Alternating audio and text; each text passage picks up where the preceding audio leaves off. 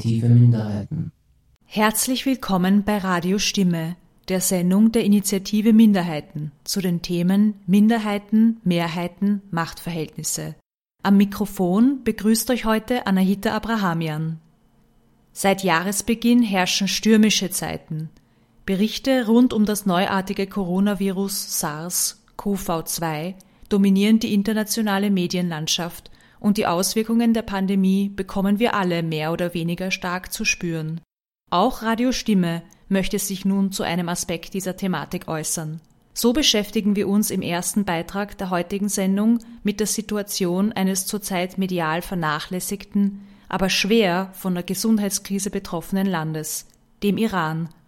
Einblick darin wird ein aufschlussreiches Interview mit einem iranischen Mediziner geben, das unsere Redakteurin Massima Kalweit, diesmal auch für die Technik der Sendung verantwortlich, geführt hat. In Zeiten der Krise spielt Solidarität, vor allem auch international, eine zentrale Rolle. Das am schwersten von der Pandemie betroffene Land im Nahen Osten ist der Iran, welcher auch stillsteht. Doch über die verzweifelte Lage in iranischen Spitälern wurde in den Medien vergleichsweise wenig berichtet. Das große Neujahrs- und Frühlingsfest Nowruz, das im iranischen Kulturraum um den 20. März gefeiert wird, lockt in Anbetracht der Umstände zu viele Menschen auf die Straße, trotz zahlreicher behördlicher Aufforderungen zum Zuhausebleiben. Traditionellerweise besuchen Iraner in dieser Zeit ihre Familien und reisen gerne. Der Iran ist auf Hilfe angewiesen, um die Zahl der Infektionen zu reduzieren. Allerdings halten die USA beinhart an den Wirtschaftssanktionen fest, welche vom Iran nicht nur als wirtschaftlicher, sondern gar als medizinischer Terrorismus interpretiert werden. Um direkten Einblick in die kritische Situation zu geben, hat Radio Stimme ein Interview mit Majid Mohtari, Professor für Intensivmedizin und Lungenheilkunde, geführt. Zudem ist er aktives Mitglied der Scientific National Corona Committee with the Ministry of Health, MHO, sowie der Critical Care Medicine ICU, Intensive Care Unit.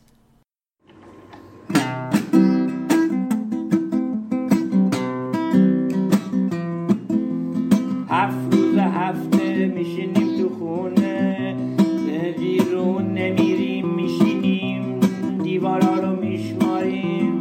همیشه چهار تا در میاد چهار تا دیوار توی اتاق ما میشینیم مثل یه اولاق بیرون نمیریم خونه میمونیم بیرون Wir sitzen im Zimmer und zählen die Wände, singt ein Teherani namens Buna Farsi. Vier Wände in einem Zimmer. Das können viele von uns wohl gerade gut nachvollziehen. Die Pandemie ist im Iran neben Italien, Spanien und den USA mit am schwersten ausgebrochen. Die John Hopkins Universität meldet mehr als 41.000 Infektionen mit dem SARS-CoV-2-Virus und fast 3.000 Personen, die an den Folgen des Virus verstarben. Die tatsächlichen Zahlen, so betonen mehrere Tageszeitungen und Informationsdienste, liegen vermutlich deutlich höher.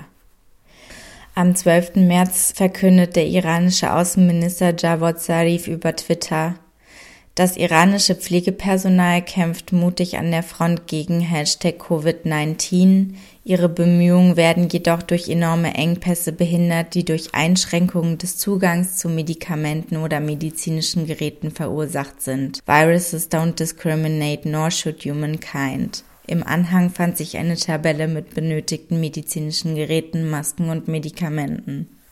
Nur einige Tage später, am 16. März, twitterte ein Sprecher des Außenministeriums Chinas Wang Yi, die fortlaufenden Sanktionen sind gegen den Humanitarismus und behindern die Bereitstellung humanitärer Hilfen durch die Vereinten Nationen und andere Organisationen.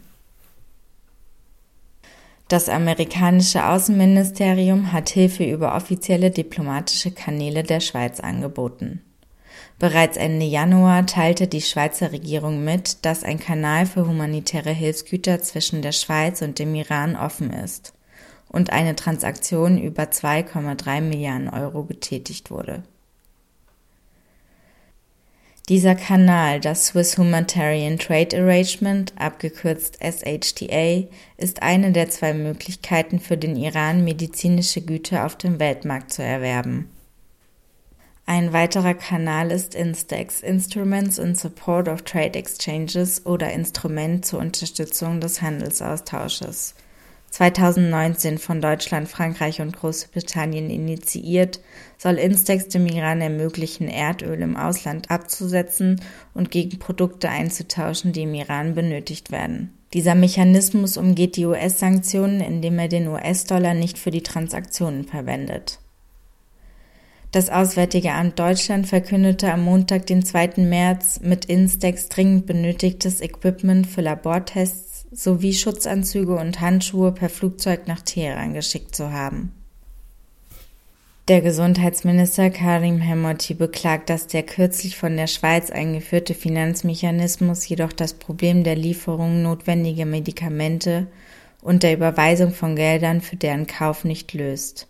Die Washington Post berichtet, Sauerstoffgeräte, Atemmaske und Wärmebildgeräte können nur mit Sondergenehmigung exportiert werden. Obwohl Lebensmittel und Medikamente von den US-Sanktionen ausgenommen seien, haben Finanz- und Bankensanktionen den Handel mit lebensrettenden Medikamenten eingeschränkt. Noch immer wollen Banken aus Furcht vor den US-Sanktionen keine Geschäfte mit Teheran absichern. Iranische Beamten reagierten auf die diplomatischen Angebote zuweilen mit Bezeichnungen wie politisch-psychologisches Spiel oder bezichtigten Amerika eines Bioterrorangriffs gegen den Iran.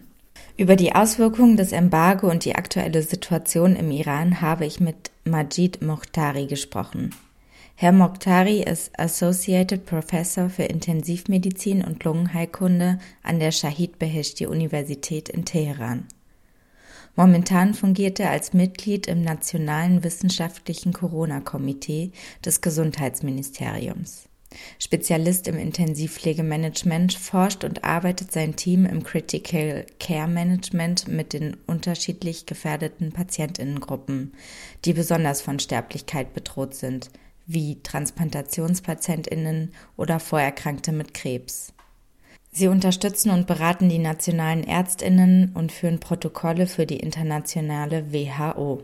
My name is Majid Mokhtari. I'm an internist, intensivist, and pulmonologist. Actually, currently working in Iran for the last 15 years, American trained. And currently, I'm at the University of Shahid Beheshti Medical uh, University in Tehran, and also an active member of scientific committee in war against corona covid-19 in the ministry of health and also the other function that particularly i do have is not only giving some guidance overall as to the preventive measures but also critical care management. As you know the icu management of these patients are of utmost importance and a lot of mortalities that we see actually happen in icu so with appropriate measures which are available, or some of them may not be available in Iran, at least we expand the knowledge and also inform doctors all around the country regarding better critical care management of the patients with COVID 19. Also, the other activity that we have is um, stratifying different diseases, different categories of diseases and COVID management. For instance, uh, COVID 19 and cancer management, COVID 19 and surgical management, COVID 19 pediatrics, COVID 19 rheumatological diseases such as transplant patients, you name it. Uh, the committee is quite busy. But having said that, there are, of course, a lot of problems as well because of uh, interfering regulations and interests, you know, interest parties that are interfering every now and then with our scientific work. But we are trying to actually navigate our problems during this mayhem. Per Videotelefonie bitte ich Herrn Mochdari am Samstag, den 4. April, mir die aktuelle Situation im Iran zu beschreiben. Er berichtet, dass in den letzten 24 Stunden 2750 neue Fälle bekannt wurden, sowie 134 Verstorbene. 32.000 befinden sich derzeit in ärztlicher Behandlung im Krankenhaus. Over the past 24 hours, we have had 2,750 new cases and 134 mortalities. These are the numbers given by Ministry of Health. Of course, the real numbers could be different, but for now, the numbers that are given to WHO and to the international communities are the num- official numbers that I quoted. And since the beginning of this outbreak, uh, we have had over 53,000 uh, confirmed cases with uh, 3,294 mortalities and uh, over seven, nearly 18,000 uh, people who have gotten better and gone home. And currently, around 32,000 are under treatment in hospitals, in different hospitals in Iran. This is actually the uh, most recent update that I could give you based on the national numbers. The distribution of facilities, distribution of you know resources is not quite uniform throughout the country. And that's also another issue that we are dealing with right now, trying to, in a way, harmonize or unify, if you like, the care throughout the country.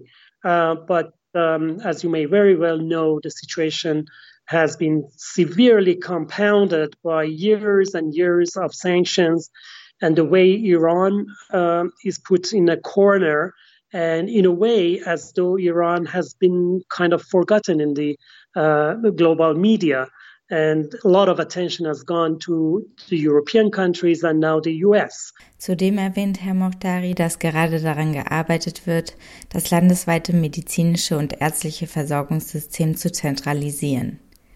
Die jahrelangen Sanktionen erschweren jedoch die aktuelle Situation im Iran und die mediale Aufmerksamkeit hat sich auf Europa und die USA verlagert.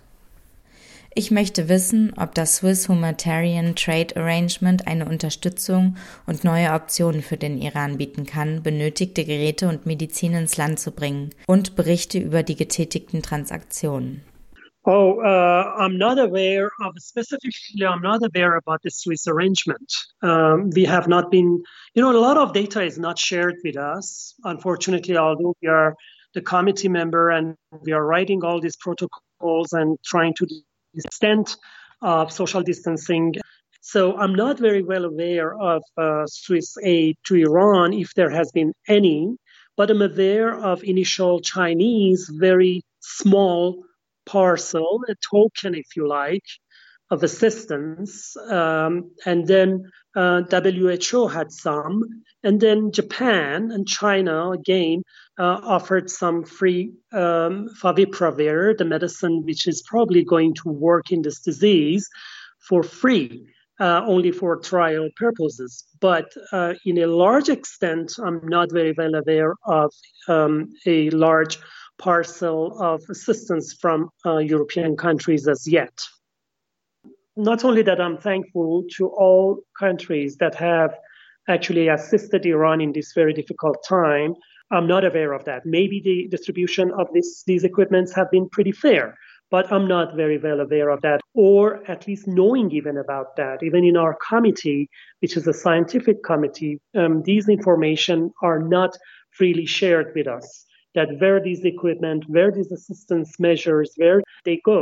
But I know that we have severe shortages of personal protective equipment. We have shortages of modern new medicines. Although there are trials are ongoing, Iran has participated in Solidarity trial, which is a mega trial led by WHO, and my center is one of the centers which is participating. And we get small amount of medicines for, for instance, for 10 patients to actually go into the trial. And I'm aware that these medicines are not yet approved by FDA or, or trials are not completed yet, but a lot of medicines, at least three or four medicines or procedures we have on compassionate ground that are not freely and easily available in Iran.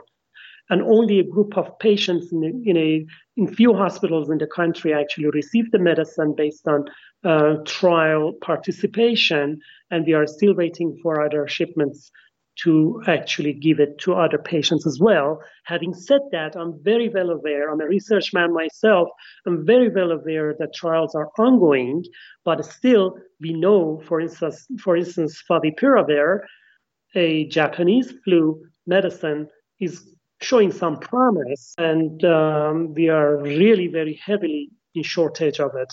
I'm sure Europe is also in shortage of it, and USA has started probably the trials maybe in a, a few days ago or so. So the whole world is in trouble. I'm aware of that. But Um, if we got enough, probably if you you get as much as they can, it won't be enough. But relatively speaking, people in Iran devising their own instruments, devising their own ways and uh, means to actually bring down the transmission and bring down the mortality. But uh, we, um, to answer your question very shortly, yes, we do need more and more if possible. Herr Mokdari berichtet, dass China und Japan ein vielversprechendes Medikament umsonst zur Verfügung gestellt haben, um es an Patientinnen im Iran zu testen.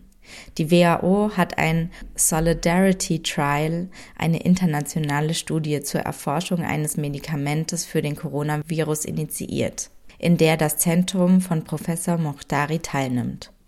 Dennoch betont er, fehlt es an medizinischen Geräten und Ausstattungen. Auch ist der Zugang zu den in der Studie getesteten Medikamenten für den Iran insbesondere erschwert. Er sagt, um meine Frage kurz zu beantworten, der Iran braucht weiterhin mehr Unterstützung. Ich spreche ihn auf den Kanal Instex, eingerichtet durch Deutschland, Großbritannien und Frankreich an und erkundige mich auch hier nach den Effekten. Yes, I've heard of Instex, of course. Well, the point is, you know, um, as I mentioned before, the sanctions, you know, the back-breaking sanctions which are put on Iran Um, this is really very disturbing because Iran's infrastructure, uh, health infrastructure, although there are lot, tons of excellent doctors, tons of research, a lot of work is happening in Iran that the world is not very well, well aware.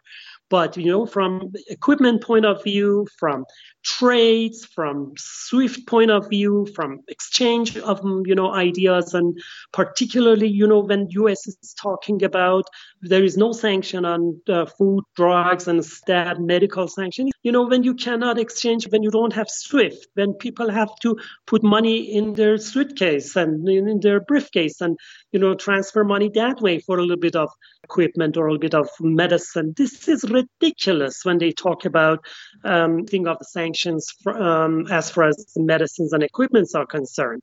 The Iranian people are actually between a rock and a hard place. From one end, we have lack of transparency from our end. From the other end, we have, you know, huge horrible sanctions against Iranian people, uh, only with the excuse that if any help goes to Iran, will be used in you know other non uh, uh, non-appointed, if you like, purposes.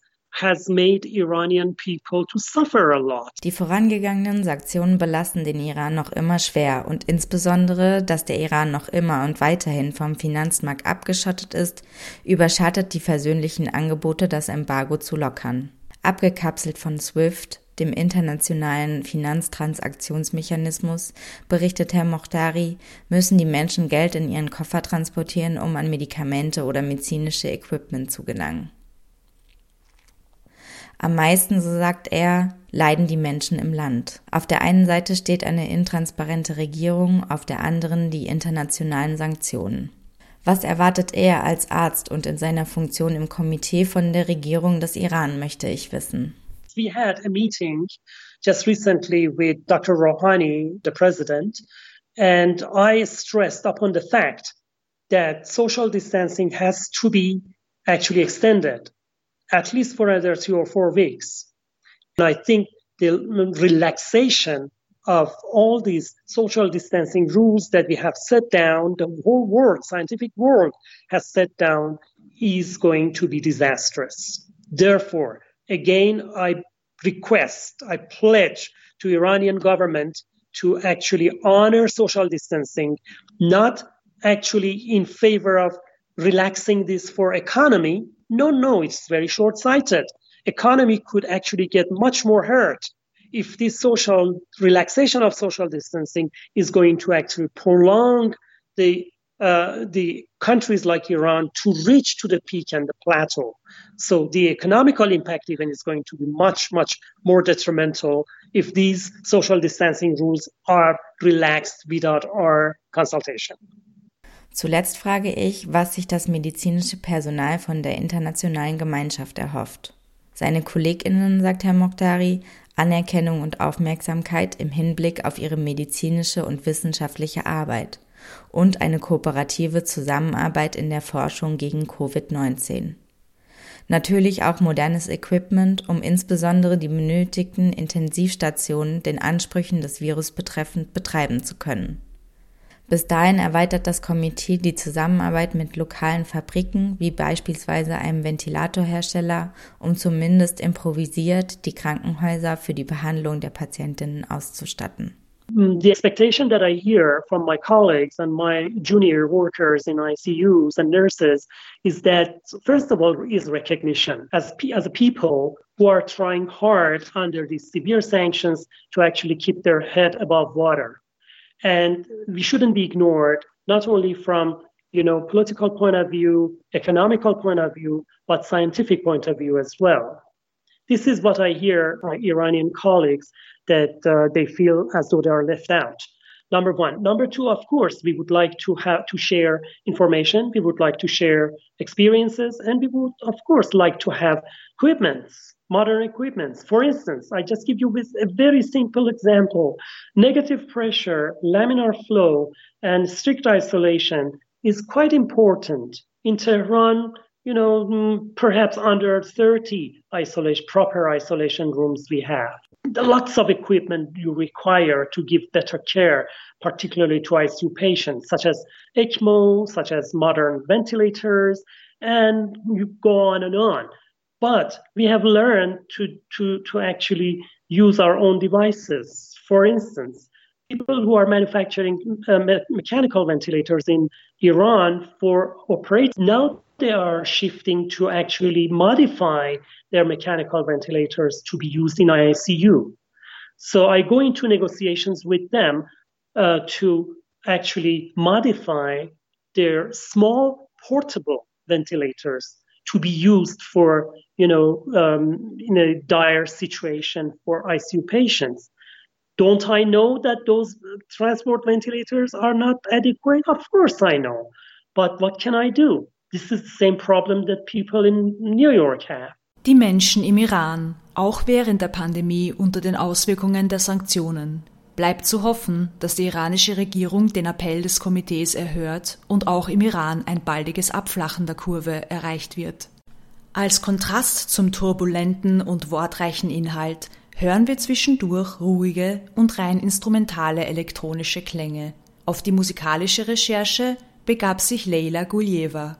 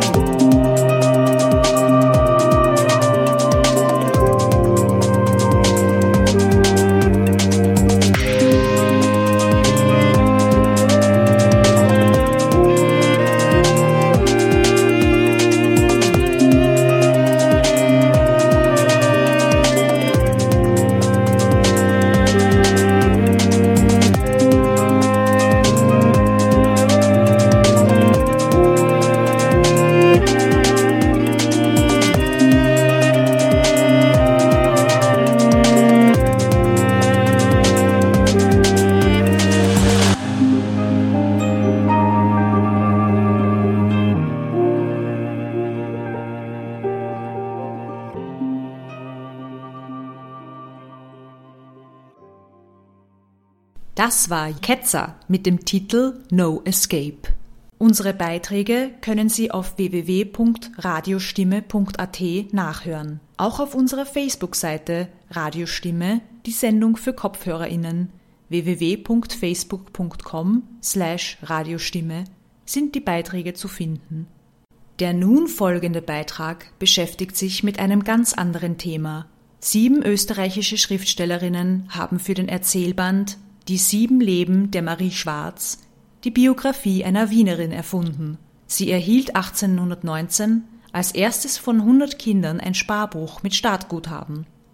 Radiostimme-Redakteurinnen Kathi Bacher und Melanie Konrad haben sich angesehen, mit wie viel Female Empowerment die Autorinnen ihre Protagonistinnen ausgestattet haben. Der Beitrag ist dialogisch aufgebaut. Er beschäftigt sich mit Aspekten der sozioökonomischen und politischen Bedingungen, die in den Texten von zwei der Autorinnen des Erzählbands sichtbar werden, und spinnt diese teilweise weiter.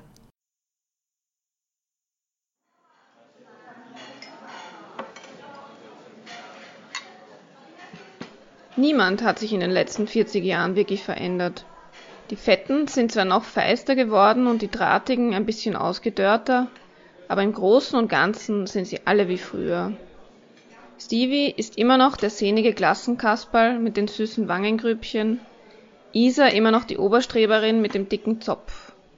Wir haben jetzt schon ein paar Mal unsere Sitzplätze gewechselt und unser Wissen aufgefrischt, wie langweilig wir immer schon waren. So ein Matura-Treffen ist wie ein Speeddating. Bei mir muss sich keiner lange aufhalten.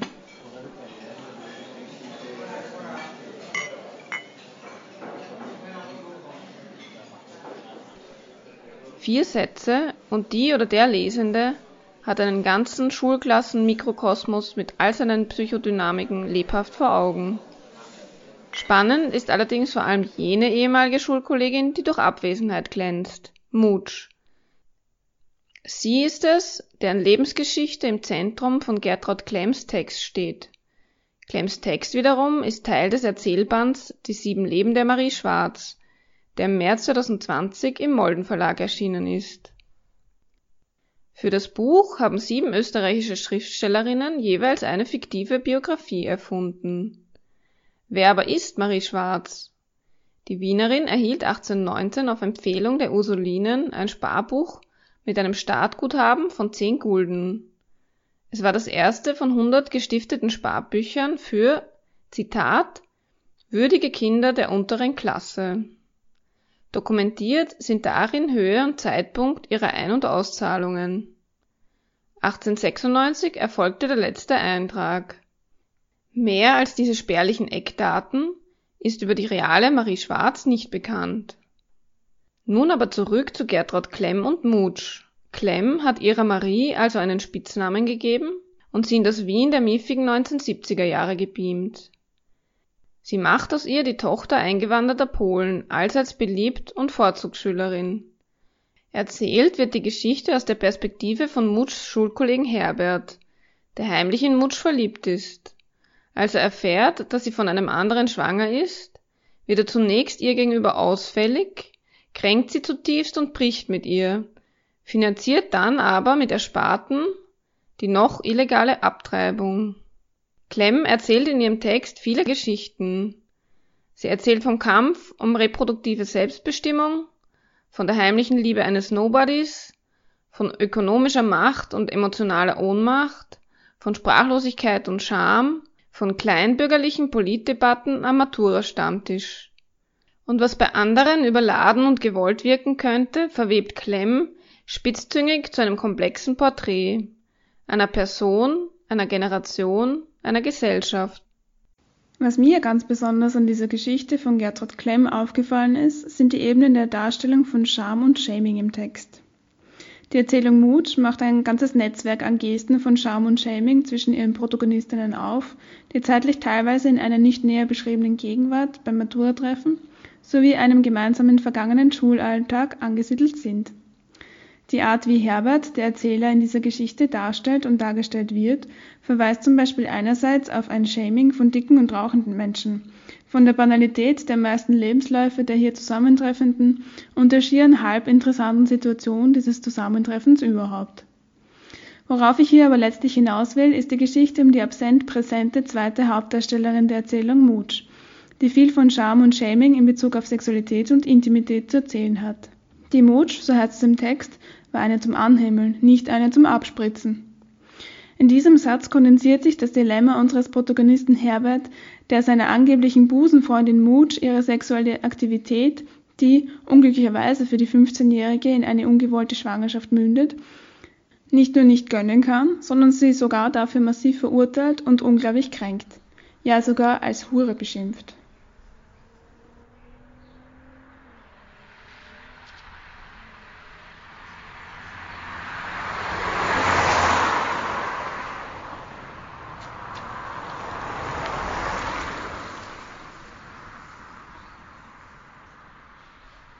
Mir sofort der Stevie eingefallen. Immerhin war der Stevie Arztsohn, wenn auch katholisch, aber Katholiken sind auch nicht immer päpstlicher als der Papst, vor allem wenn es um die eigene Haut geht.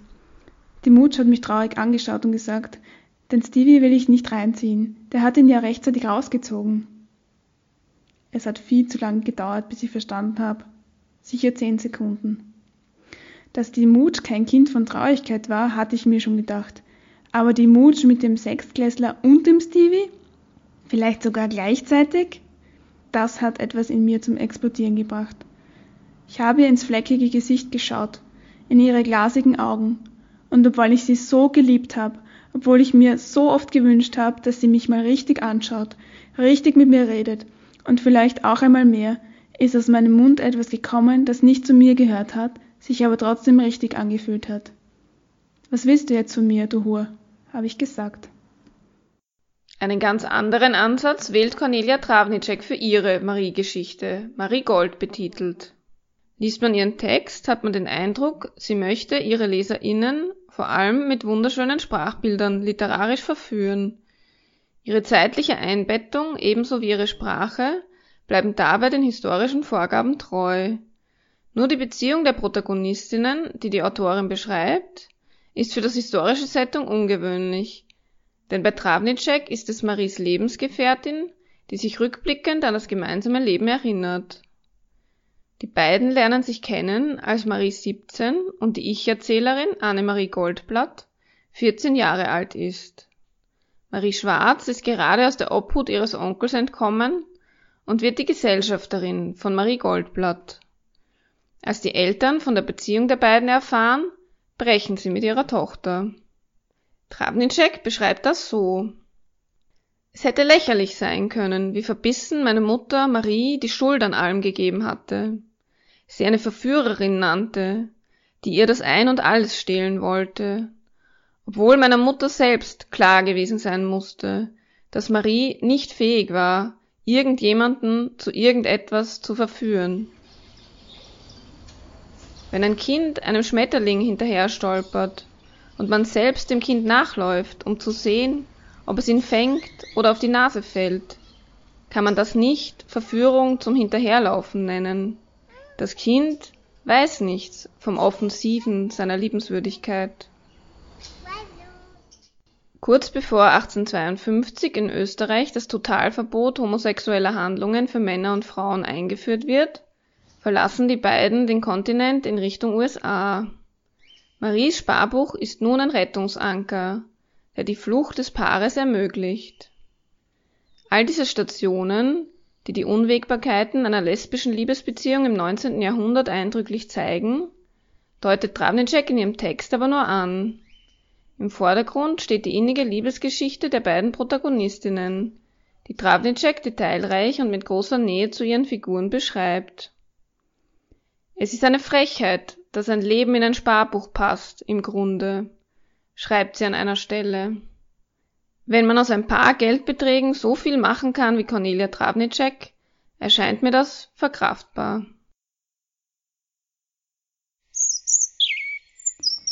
In Cornelia Travniceks Text ist besonders ein Gefühl, mit den Händen zu greifen. Das Gefühl, ja die Notwendigkeit, einen Ort verlassen zu müssen. Im 19. Jahrhundert wanderten ca. 44 Millionen EuropäerInnen in die sogenannte Neue Welt aus, und zwar vor allem aus sozioökonomischen Gründen. Die meisten dieser AuswanderInnen kamen aus der ArbeiterInnenschicht oder hatten ein Handwerk gelernt. Die Ärmsten der Armen waren das also nicht, denn diese hätten sich die Überfahrten nach Amerika oder Australien gar nicht leisten können. Man brauchte etwas Kapital, um das zu schaffen, plus auch etwas Startkapital, wenn man denn in einem dieser Länder angekommen war.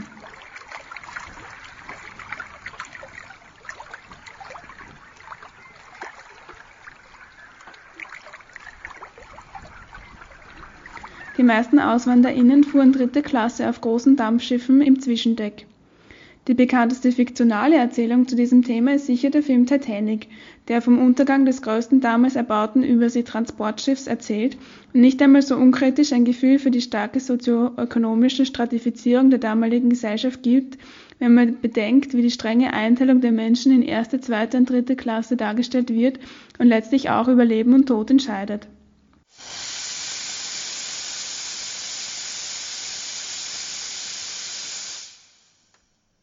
Reisende nach New York zum Beispiel kamen von Europa aus meist nach acht bis zehn Tagen ans Ziel. Reisende der ersten und zweiten Klasse durften sofort von Bord. Reisende der dritten Klasse mussten allerdings darum bangen, überhaupt ins Land gelassen zu werden.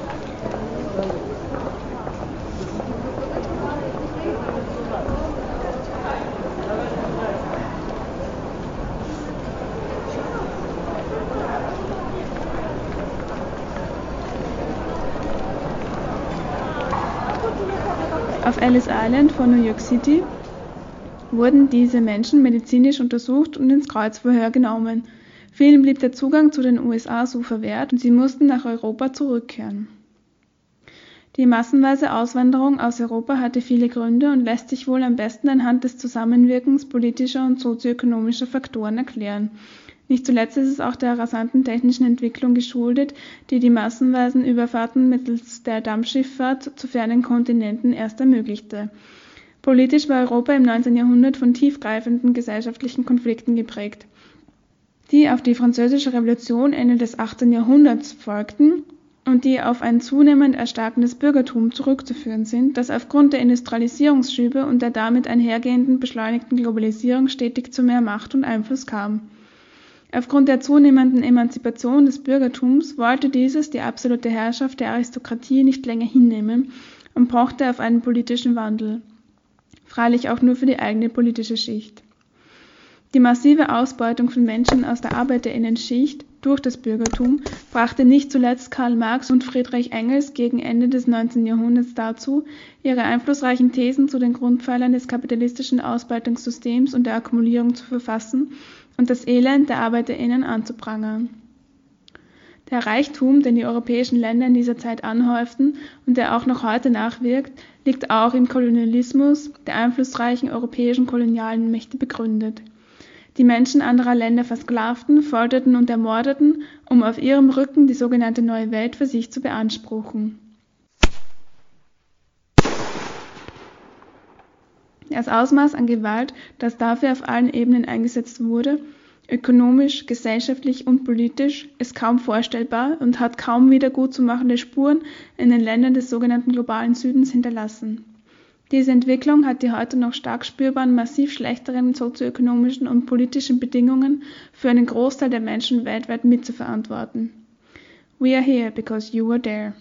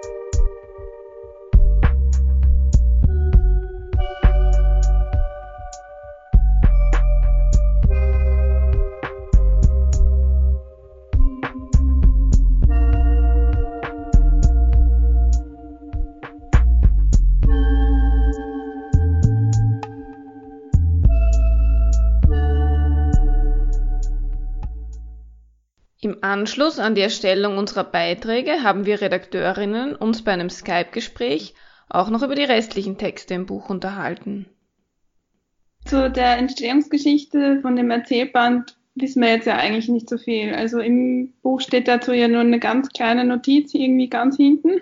Das ist der, äh, ich blätter noch mal kurz hin, der Leiter des historischen Archivs der erste Group, der kurz andeutet, dass eben die erste Group die Initiative gestartet hat, dass dieses Buch entsteht.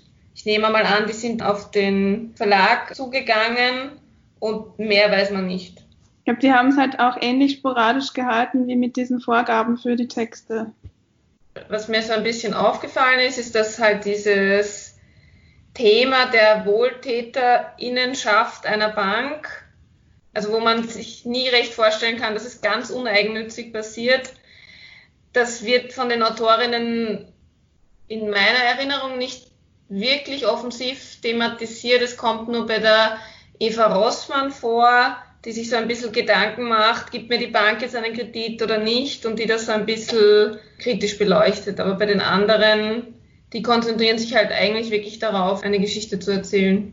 Ja, beziehungsweise auch eine Geschichte, die ja dadurch oft eine positive Wendung darstellen soll, wenn das Geld da ist und wenn man ein Bankkonto hat und wenn die Kommunikation mit der Bank funktioniert und wenn man das Kapital hat, um die Träume, die man hat, zu erfüllen. Also das geht ja ganz stark immer darum, dass man dieses Geld irgendwie braucht und wie man an dieses Geld kommt und wenn man das Geld dann hat, was das bedeutet für die Protagonistinnen.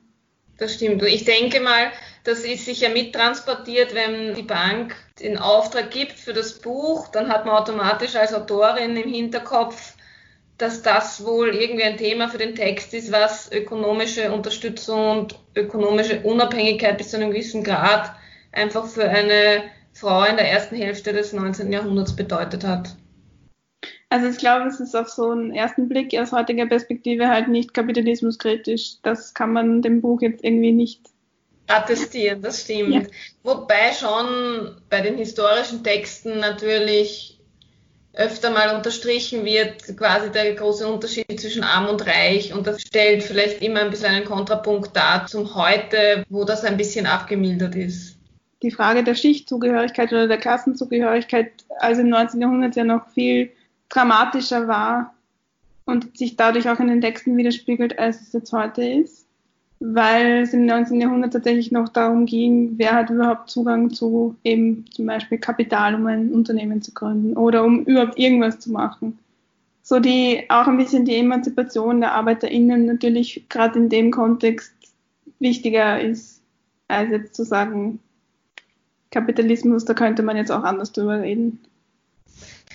Das stimmt und insofern ist es dann wieder ganz interessant, dass jetzt zum Beispiel die Doris Knecht dann doch wieder einen relativ klassischen ArbeiterInnen-Text schreibt. So habe ich ihn zumindest gelesen, weil ihre Figur als Tochter einer Alleinerzieherin schon sehr eindrücklich schildert, wie das ist, wenn am Ende vom Geld noch so viel Monat übrig ist, sozusagen, wo es dann darum geht, ob die Tochter einen Laptop hat und wenn die Waschmaschine hin wird, muss die Mama den Laptop wieder verkaufen, damit sie sich die Reparatur von der Waschmaschine leisten kann. Mhm. Also in dem Text ist es schon nochmal relativ stark drinnen, aber natürlich mit einer sehr zeitgenössischen Note sozusagen. Also Kaiser und Mischkulnik waren halt nicht so meine Favorites, das habe ich eh schon durchklingen lassen. Bei dir dürfte es ähnlich gewesen sein. Magst du einfach mir kurz erzählen, was dich gestört hat bei den beiden? Also ich finde, der Text von Kaiser war halt teilweise einfach auch sehr beleidigend. Ich meine, es ist ein bisschen das Porträt einer Bankangestellten, die auch vor allem auf junge Leute schimpft und auch auf die Digitalisierung und sehr kulturpessimistisch ist. Für mich war es so, dass die Autorin so darauf konzentriert ist, möglichst viel Lokalkolorit von der Leopoldstadt im in dem Fall ausgehenden, naja, nein, ich glaube, die Geschichte von der Bankangestellten wird erzählt, eh auch gegenwärtig, dass die ähm, Marie Schwarzberg Kundin war, ist lange her, aber es muss auf jeden Fall der Hauptteil des Lebens der Marie Schwarz trotzdem im 20. Jahrhundert stattgefunden haben. Da betont sie eben so sehr das, wie das Leben in der Zeit ausgesehen haben könnte, dass irgendwie wenig Platz bleibt, den Figuren eine glaubwürdige Charakterisierung zu verleihen. Es war für mich ein relativ gewollter Text, wo nicht sehr viel Luft zum Atmen bleibt.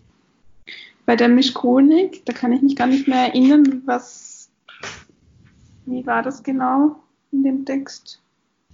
Mischkolnik ist, denke ich, der Text, wo die Protagonistin im Laufe der Zeit sich als Modeunternehmerin selbstständig macht.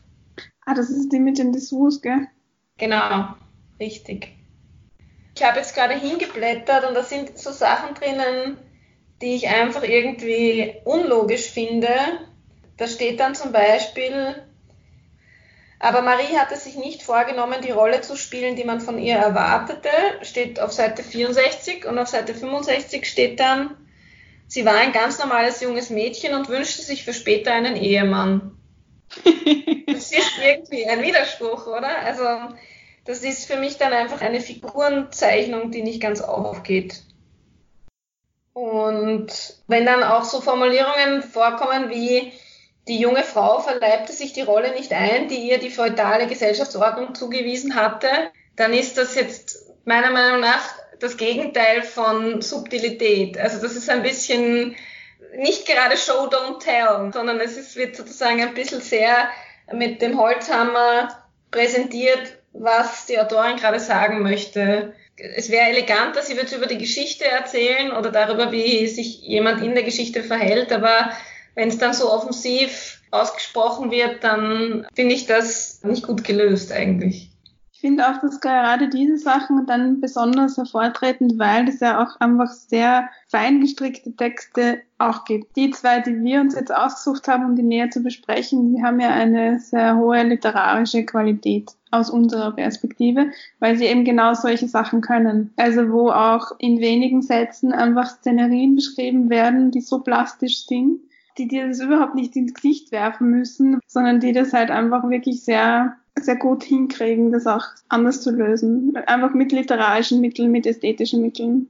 Und aber noch dazu eben auf komplett konträre Art und Weise, weil während die Travnicek wirklich sehr literarisch schreibt und eben mit sehr die Fantasie anregenden Sprachbildern arbeitet, schreibt die Klemm ja eigentlich relativ plump, eben aus der Perspektive von diesem Trafikanten, der sich selbst nicht ganz, also ernst nehmen tut er sich schon, aber er ist jetzt nicht unbedingt die selbstbewussteste Figur und schildert das eigentlich alles relativ plump, aber es ist irgendwie mit einer Ironie verknüpft, dass man trotzdem diese Grauschattierungen total äh, rauslesen kann, wie es halt wirklich passiert ist. Und das ist ein großer Kunstgriff, finde ich.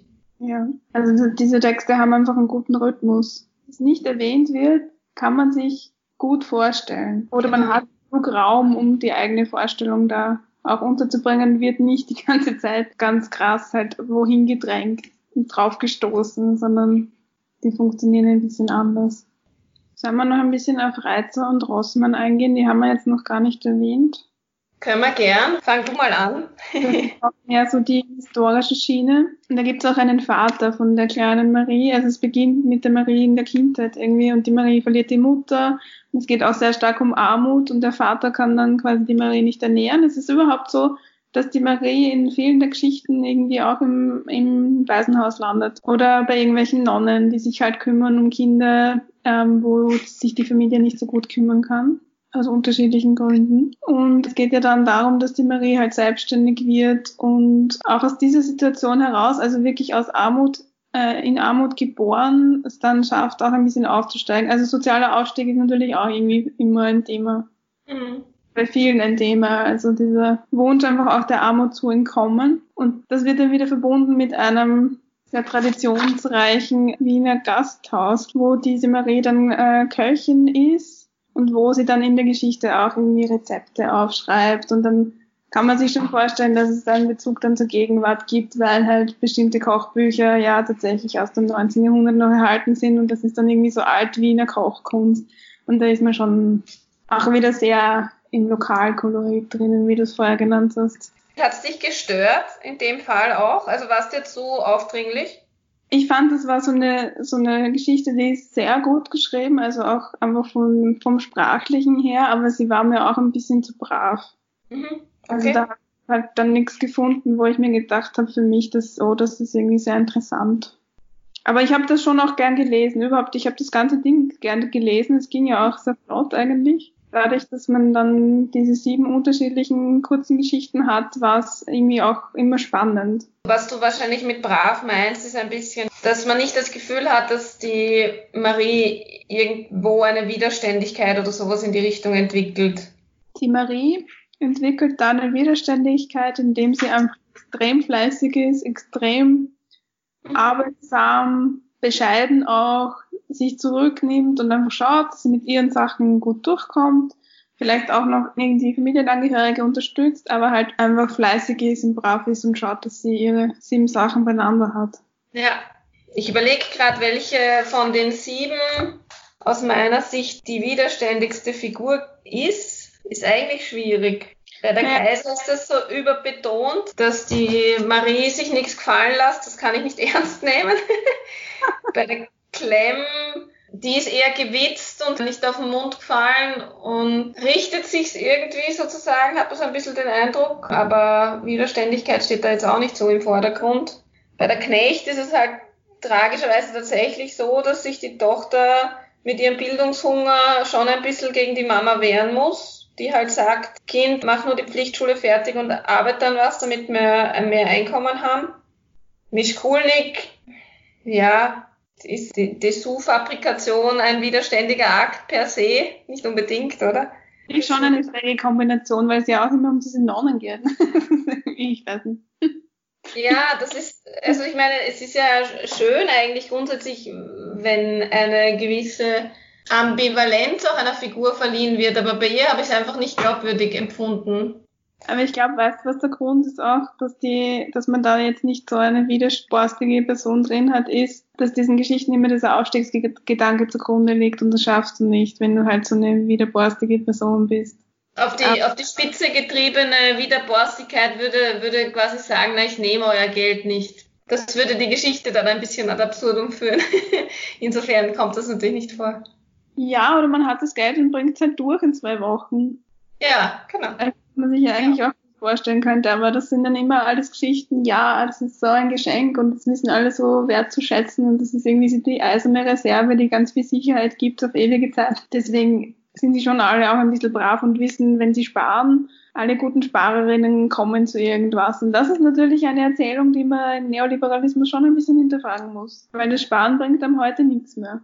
Es ist eigentlich eine Art nostalgischer Rückblick auf eine Zeit, wo Sparen noch irgendwie zu was geführt hat. Und das ist witzigerweise auch was, was bei dem Rossmann-Text, in dem ja auch ziemlich viel drinsteckt, eigentlich auch ein bisschen vorkommt, da wo sie dann Überlegungen anstellt, dass sie diesen Kredit aufnehmen muss und dass es halt die goldenen Zeiten vorbei sind, wo man eben mit ein bisschen Geduld und sich ein bisschen was absparen vom Mund längerfristig sich ein bisschen absichern konnte. Wir hörten einen dialogisch aufgebauten Beitrag der Radiostimme-Redakteurinnen Kathi Bacher und Melanie Konrad zum Erzählband Die sieben Leben der Marie Schwarz. Das Buch ist im März 2020 im Molden Verlag erschienen. Neben Gertraud Klemm und Cornelia Travnicek haben sich auch Wea Kaiser, Lydia Mischkulnik, Eva Rossmann, Doris Knecht und Angelika Reitzer mit einem Text beteiligt. Unsere Beiträge können Sie auf www.radiostimme.at nachhören. Auch auf unserer Facebook-Seite Radiostimme, die Sendung für KopfhörerInnen www.facebook.com slash Radiostimme sind die Beiträge zu finden. Wir danken euch fürs Zuhören. Zum Schluss hören wir das Lied Windmills und Young Cards mit Money Problems.